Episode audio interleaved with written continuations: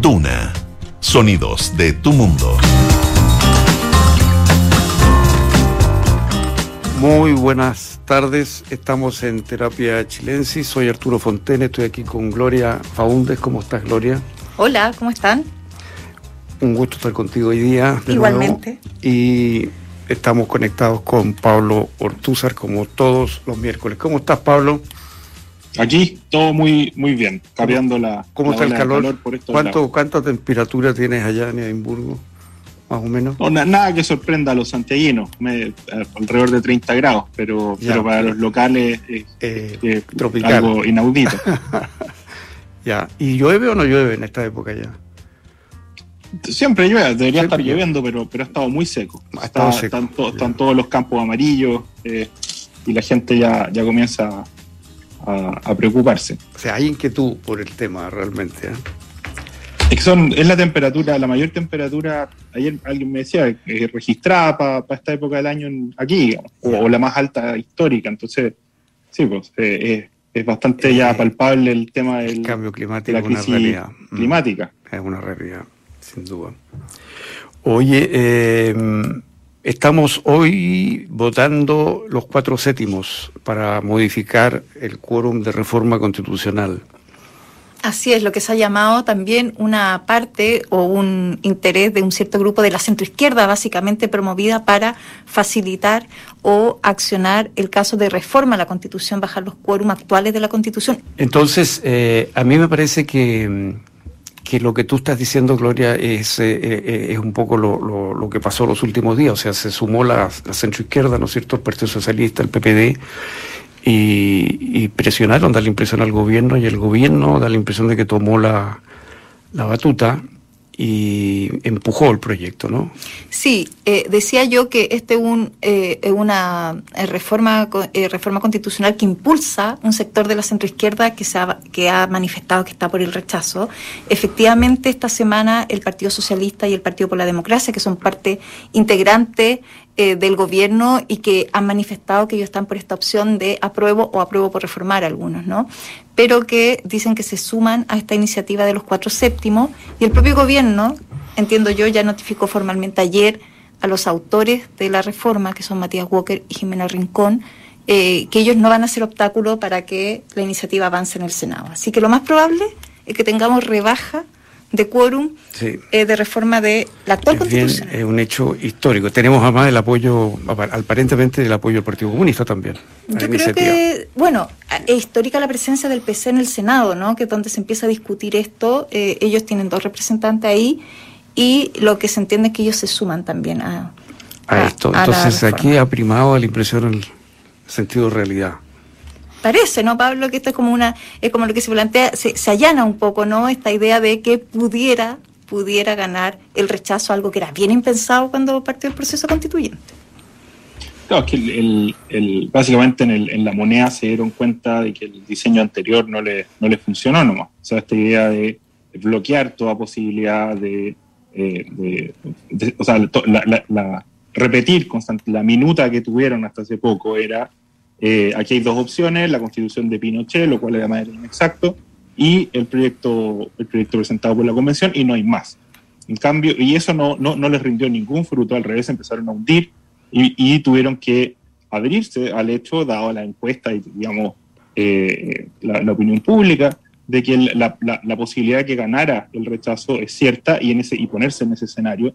Eh, y, más o menos eso han, han, estado tratando de inventar algún discurso, alguna eh, orientación para moverse ya en un mundo donde el rechazo eh, eh, no, es, no es, digamos, que nos quedamos con la constitución de Pinochet. Entonces, ahí está, el, ahí está abrirse a esto y además, por otro lado, señalar que, en caso de gane el rechazo, el proceso de reforma constitucional sigue.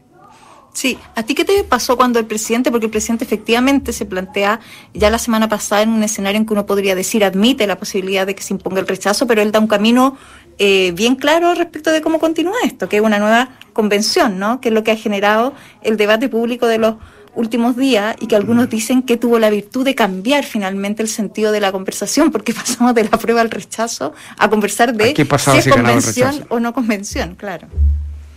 Sí, parece que la, ahí, parece que las cuñas no se las prepararon muy bien entre Giorgio Jackson y Fernando Atria, el presidente. Entonces anduvo enredando y eso, eso generó que, que, digamos, su declaración no, no, no fuera, no, no, tuviera los efectos que él buscaba principalmente. Se entendió que básicamente estaba agachándole el moño al hecho de que el rechazo era una, era una, era la, de hecho la, la realidad más, más, más fuertemente instalada y que por lo tanto eh, eh, habría, en fondo, validada esta tercera vía, esta tercera opción que él mismo había negado eh, muchas veces antes, en vez de, en vez de tratar de llevar la discusión hacia los costos y, el camino que, conduciría hacia, hacia, hacia, la reforma constitucional en caso de ganar el rechazo, que era lo que, lo que buscaba destacar el presidente o, o los que le prepararon, digamos, la, la intervención. Eh, pero después, después ya se lograron organizar un poco. Es que eso te iba a decir. papelito y ahí, y ahí, y ahí, se, ahí ya ordenaron el discurso y salieron todos a celebrar la genialidad eh, supuestamente eh, realizada por, por el presidente. Bueno, eso te iba a comentar, porque estamos en la fase de encontrar magnífica ya el plan, era casi como, como un ardid perfectamente construido para cambiar el sentido de la conversación. Efectivamente, al principio cuando lo dice, como no lo había sociabilizado en sus pares, primó la incertidumbre, ¿no? Primó, mm. primó lo que yo creo es la interpretación que uno puede ver de inmediato cuando el presidente, uno escucha las palabras del presidente, que es, ah, está abriéndose derechamente a la posibilidad que gane el rechazo. Pero como este gobierno parece a veces ser de carambola o que le gusta la carambola y como que le dan tres lecturas a lo que hacen, después de unos días uno empieza a decir, chuta, ya no estamos hablando del rechazo de la prueba, estamos hablando de cómo reformamos. Mm. Y hay gente que plantea que ya esa lectura significa un triunfo político del gobierno porque ya la discusión está en desde dónde es más fácil aprobar, es decir, desde dónde va a ser más fácil reformar, desde el apruebo o desde el rechazo. Y eso es un cambio de conversación, no es lo mismo. Así es. Y eso o sea, se, instaló eso. Bueno, por, eso digo, eso tú no lo consideras un acierto del gobierno porque se demoró un poco, pero instaló al final una conversación. O sea, entre, entre la situación muerta en la que estaban y, ahora, claramente era eh, esto, esto un mejor escenario pero, pero también es un escenario que, que, incluyó eh, reconocer que el rechazo, eh, digamos, que, el rechazo no significa quedarnos con lo que hay, sino que el, camino de reforma sigue. Eh, y, en este, en, y esta intervención tiene otros dos efectos que son importantes. Una es que el presidente se atribuye, ¿cierto?, una, una, un mandato que es plenamente discutible, cosa que obviamente lo, lleva a una tensión, ¿cierto?, con el poder legislativo. Eh, porque se basa en una interpretación legal que, es perfectamente descartable. Eh, ahora hay, una especie de pelea de, como de, en, el, como eh, ¿cómo se dice? Un, un, partido chico ahí entre Carlos Peña y otros otros constitucionalistas y abogados viendo cuál, cuál es la validez legal de las atribuciones que se hace el presidente en esa intervención. Y por otro lado, eh, el otro costo que tuvo que pagar el presidente es asumirse como guaripola, como jefe de campaña del, de la prueba, eh, cosa que fue muy de a poco, eh, pero que ya es prácticamente abierto y en, en, un desacato casi total respecto a las indicaciones que había realizado la Contraloría. Entonces esto sí tiene, sí tiene serios costos, pero sí abre, digamos, les da un margen que, que antes no tenían o que no, no, no, no, se debía tener. Pero no, no es algo gratis. O sea, aquí eh, se, se, van, se, se pagan hartos, eh, hartos costos finalmente por, por la movida que se, que se hizo y no es claro en qué va a terminar. Eh, en qué va a terminar. Eh, Pablo, ¿tú qué opinas sobre esta tesis de que la gente está hastiada con la idea de una nueva convención, de que el proceso continúe y que entonces... Y que es mejor tragarse un texto malo que repetir derechamente la experiencia. Eso mucho se está diciendo eso. ¿Cómo, ¿Cómo lo ves tú? O sea, a mí me parece que eso, eso apelar como, al, como a la gente eh, es como decir que, que, es mejor, o sea, la certeza de tener algo, algo pésimo que la posibilidad de, generar algo mejor, lo cual en términos racionales me, parece estúpido. O sea, es, como decirle a una persona con vértigo que se tire, que, se, que salta al vacío en vez de alejarse del, precipicio. No me parece lógico. No, no, no, no, eh, pero que no es un argumento así de lógico, sino que más bien es un estado de ánimo. Es como quien dice, decir, el presidente apeló a esa a ese hastío que produce en la población que esto continúe y en ese sentido, en lugar de favorecer al rechazo, favoreció al apruebo. Esa es un poco la hipótesis. Eh, eso, o, sea, yo, yo no, no, no, no, sé si un argumento tan ilógico tenga calado, digamos, en, la opinión pública, vamos a ver. Eh, pero, pero, pero como decía antes, me parece absurdo, porque además el hastío es justamente con, eh, con el, desorden, con la vulgaridad, con el, ánimo faccioso de los personajes que terminaron escribiendo la Constitución y, plasmando esos elementos dentro del, proyecto. Entonces, ¿cómo vamos o sea, evidentemente hay hastío con, con esa, con, lo que se hizo, pero, pero derivar de ahí que, que vamos a aprobar ese proyecto eh, porque estamos cansados o porque nos aburrimos de, de, la, eh, de las características de quienes lo, de quienes realizaron el proyecto y que están plasmadas en el propio proyecto es algo es algo que no tiene ningún sentido creo yo pero da para eh, es, una... es como eso es someterse a las consecuencias del abuso por estar aburrido del abuso. Es un, eso es un chantaje, digamos, de muy, de muy baja estofa. Pero da para reflexión, creo yo, esta, esta lógica a veces que el gobierno pretende generar un efecto B dando un mensaje A. Yo creo que eso, que, que no es común en todos los gobiernos, eh, los gobiernos suelen decir A para conseguir A o suelen plantearse de manera más eh, clara frente a la disyuntiva, eh, a mí no deja de, mm, llamarme la atención esta a veces eh, eh, instalaciones que hace el gobierno planteando un escenario queriendo generar otro. Y claro, la duda ahí si la opinión pública lo entiende de esa manera prístina o si hubo o no, o si se confunde derechamente y generan una consecuencia distinta a la esperada. Y, si hubo tanto cálculo o no, porque eso es lo otro, digamos que uno no sabe hasta qué punto todo esto fue tan calculado. Pero yo diría que haciendo la suma y la resta, en definitiva, eh, lo que ha pasado es positivo, porque fíjate que se ha creado un clima para modificar la, constitución, eh, los, los quórums, ¿no es cierto? O sea, va a ser posible que una mayoría de 57% introduzca un proyecto que permita hacer un nuevo texto constitucional, ¿no? Y que permita iniciar un proceso nuevo, que probablemente debería requerir un plebiscito de entrada y para definir el procedimiento y luego un plebiscito de salida y algo entre medio, que será el Congreso o una convención o qué sé yo. Pero me parece que el, el, presidente ha logrado que la coalición se, se, se cuadre en ese, en ese proyecto y vamos a tener, yo creo, una un consenso grande en, torno a eso, por lo que se ve por las fuerzas políticas. Es cierto que estaba presionado por, por partidos de su propia coalición, de, izquierda o centro izquierda, como puede ser el PPD, el Partido Socialista, pero, pero es un cambio bien fuerte respecto a lo que había planteado, por ejemplo, Revolución Democrática sobre el tema, hace muy poquitos días. Sí, que había dicho que no se sumaba o que había planteado cierto freno de mano ¿no? en la discusión en el Congreso respecto a los cuatro séptimos. Exacto, exacto. De hecho, eh, eh, retrasó al menos en una semana eh, el debate en, en sala con, con, esta, con este tema del diputado, del senador Latorre de decir no, no, yo quiero darle una vuelta a esto. Y, lo justificó, justificó que esto no correspondía, porque esto no era el momento, que esto había que hacerlo después, que había que hacerlo, en fin, eh, y que la realidad era que era este texto o, el nuevo, el vigente, digamos, o el nuevo, y que no tenía sentido. O sea, hizo toda una la argumentación contraria a esto.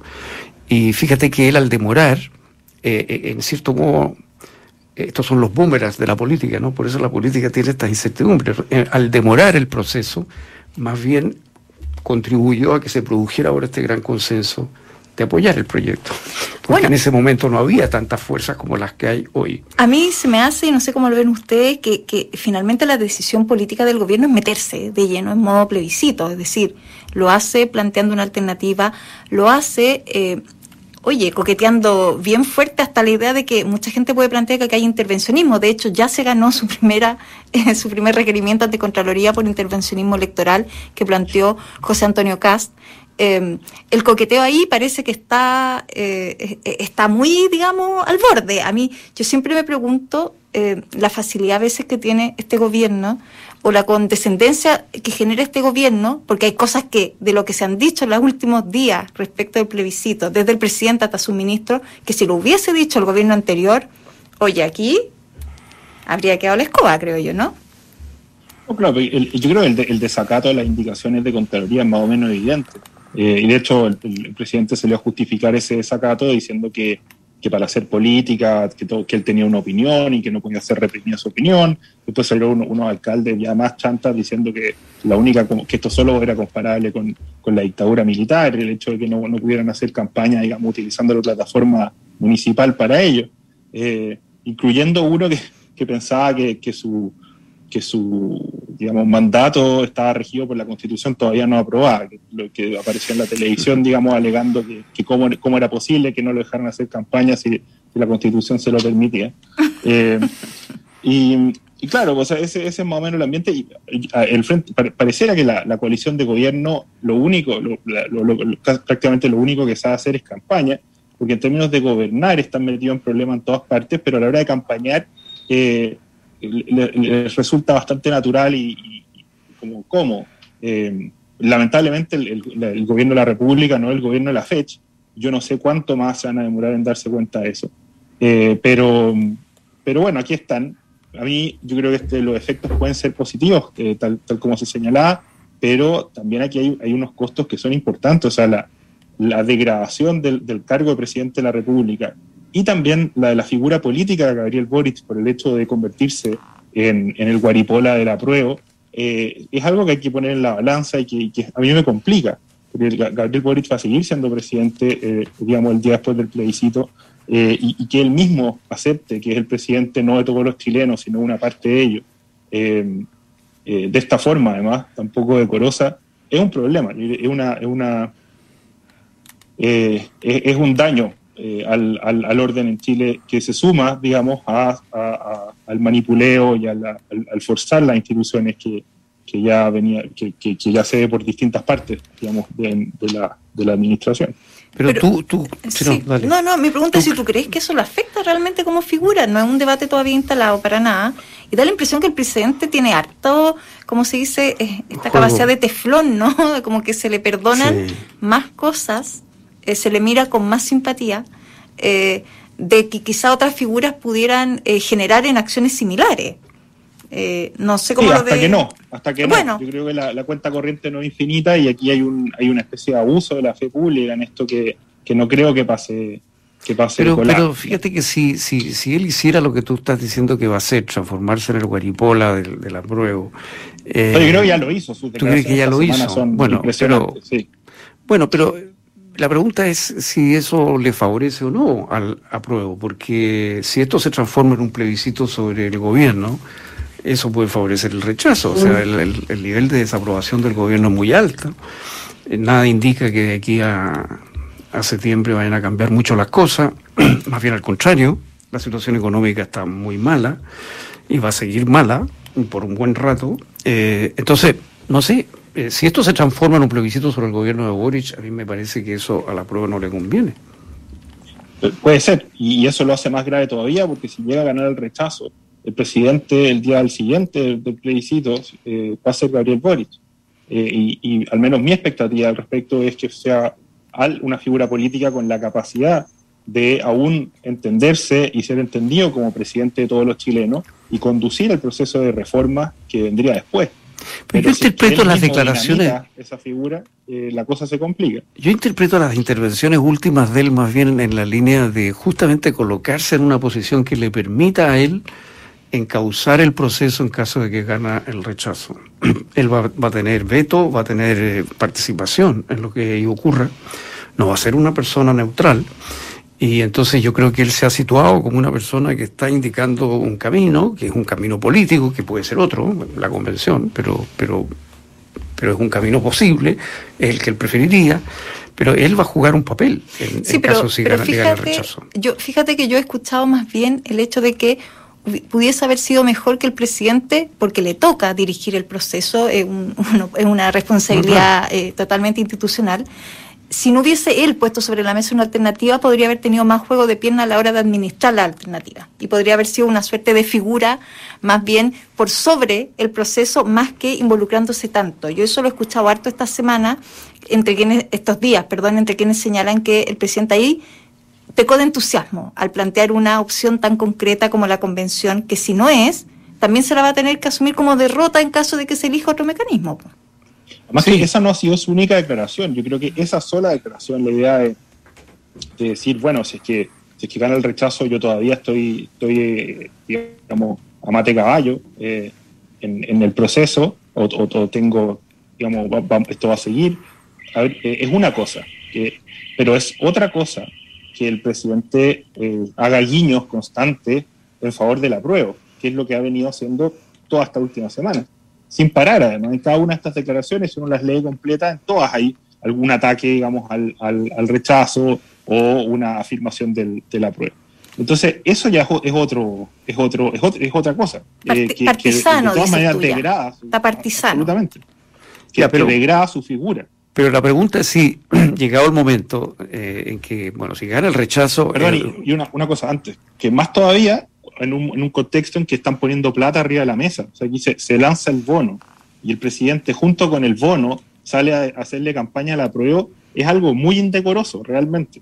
Eh, y, a mí me parece que inevitablemente eh, él va, a pagar un costo por, lo que está haciendo, que además Contraloría debería, digamos, perseguir. Pero fíjate en algo también, creo yo, si uno lo mira de, cierta manera. Hasta ahora las encuestas plantean que el rechazo tiene una ventaja bastante considerable respecto a la prueba. Es decir, yo no conozco a nadie, por muy apruebista que sea, que señale que si la elección fuera este domingo, no gana la opción rechazo. El gobierno efectivamente ha hecho una opción política, que es toda la carne a la parrilla en favor de la opción del apruebo. El presidente bien puede en este tiempo estrechar la brecha. Yo creo que también es súper distinto perder 60-40 a perder 55-45. No sé, estoy poniendo, soy pésima para los números, ojalá mm. me hayan cuadrado, pero eh, quizás ahí también está la apuesta del gobierno, lograr estrechar lo más que se pueda las opciones, eh, porque así también su derrota es menor, porque todos le vamos a endosar el avance del apruebo a la investida del gobierno, ¿o no? Sí, bueno, no vamos a poder hacer los lesos bueno, independiente de los costos que plantea puede ser en parte, en parte eso, pero puede ser también eh, el efecto de la franja. Eh, sí, pero el gobierno se lo podrá endosar, podrá decir o no decir, o asumir o entenderse que tuvo un rol en el proceso y que quizás logró estrechar la brecha. Claro, Pablo pone el énfasis en otras cosas que tienen que ver con la figura presidencial y cuán, cuán desgastada puede quedar en función de esto. Pero me parece yo que el gobierno sí ha hecho una opción por eh, marcarse y poner todo su capital para que esta derrota, al parecer, no tuviera tanto sinsabor como podría tenerlo como se venía eh, configurando, ¿no? Porque el avance del rechazo con todo el, rearme de parte de la centroizquierda respecto de sumarse a esa opción, que algo que yo creo que se ha analizado poco y que es bien importante en el escenario político, es decir, por primera vez aquí vamos a tener gente que no vota junta, eh, vota por opciones distintas desde el año 90. Y hay que ver cómo cuaja eso a futuro, ¿no? Si da para una reconfiguración o no. ¿Te refieres tú a, figuras como Rincón? Eh, Me refiero a parte importante de la DC, pero también parte importante de, de una centroizquierda que es socialdemócrata. Y, y, que se ha puesto poco énfasis en eso. Aquí hay gente que es militante de partido que ha salido a sacar la voz en favor del rechazo, pero hay figuras, bueno, lo más eh, eh, sintomático es Ricardo Lagos, ¿no? Que si bien él no se plantea por ninguna u otra opción, eh, eh, todo el mundo entiende o asume que es un proceso que claramente no le simpatiza, al menos. Creo yo. Entonces tú estás pensando que si eso en el evento que gane el rechazo, ¿no? Se produciría una, se redibujaría el mapa de los partidos políticos. No, mi punto es que el gobierno puede capitalizar en función de cómo decanten los números, porque puede decir matemáticamente estaban así y los dejamos así, no mm. sé, pero también yo creo que hay que eh, ponerle cabeza a si, si, hay espacio para reconfigurar o no el mapa político post plebiscito. Y ahí sí va a ser importante la decantación de la figura presidencial o cuán desgastada salga de este proceso, creo yo. Muy buenas tardes. Se nos acaba el tiempo. Se hizo corto. Se hace corto. Eh, Sonda, la transformación digital de tu negocio nunca estuvo en mejores manos en Sonda trabajan para que disfrutes tu vida innovando y desarrollando soluciones tecnológicas que mejoran y agilizan tus operaciones. Conócelos hoy. Sonda Make It Easy. A continuación, información privilegiada al cierre y luego sintonía crónica epitafios junto a Bárbara Espejo y Rodrigo Santamaría. Muchísimas gracias Pablo, muchísimas gracias Gloria. Tengan ustedes muy buenas tardes. Que estén bien. Muchas gracias, nos vemos.